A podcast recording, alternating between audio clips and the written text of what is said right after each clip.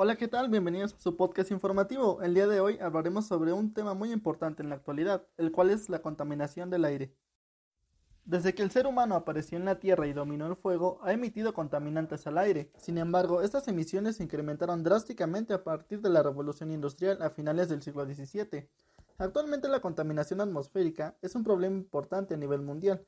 Un ejemplo de ello es China, que enfrenta severas condiciones ambientales, dado que ha desarrollado su economía sin considerar los efectos en la calidad de su ambiente. ¿Ustedes sabían que los principales contaminantes atmosféricos emitidos tanto por fuerzas naturales como por la actividad humana son conocidos como contaminantes primarios? Los cuales al reaccionar con otros componentes atmosféricos producen contaminantes secundarios. Un ejemplo de esto es el ozono. Es un contaminante secundario que se forma a partir de los óxidos de nitrógeno y los compuestos orgánicos volátiles. Esta reacción química se ve favorecida por la presencia de oxígeno atmosférico y la luz solar.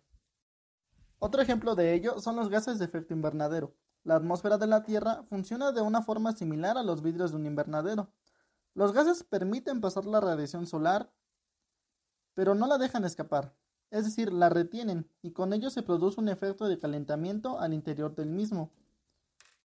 Estos gases de efecto invernadero son útiles para la Tierra, ya que ayudan a mantener y regular la temperatura del planeta. Pero esto se ha estado sobrepasando. La quema de combustibles fósiles, como el carbón y los derivados del petróleo, han incrementado las emisiones de dióxido de carbono y óxido nitroso. Pero también otras actividades humanas ayudan a incrementar los gases de efecto invernadero, tales como son la agricultura y la ganadería. ¿Ustedes saben cuál es el principal gas de efecto invernadero? No, pues el principal gas de efecto invernadero es el dióxido de carbono, que es emitido básicamente por la quema de combustibles fósiles y la deforestación. Otro gas importante es el metano, que es producido por la agricultura y la descomposición de la materia orgánica. Y el tercero, pero no menos importante, es el óxido nitroso, que es producido también por la agricultura.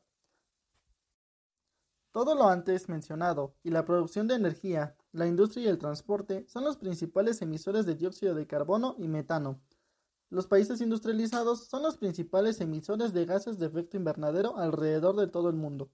Todo esto provoca enfermedades respiratorias a las personas y también que el planeta se caliente cada vez más.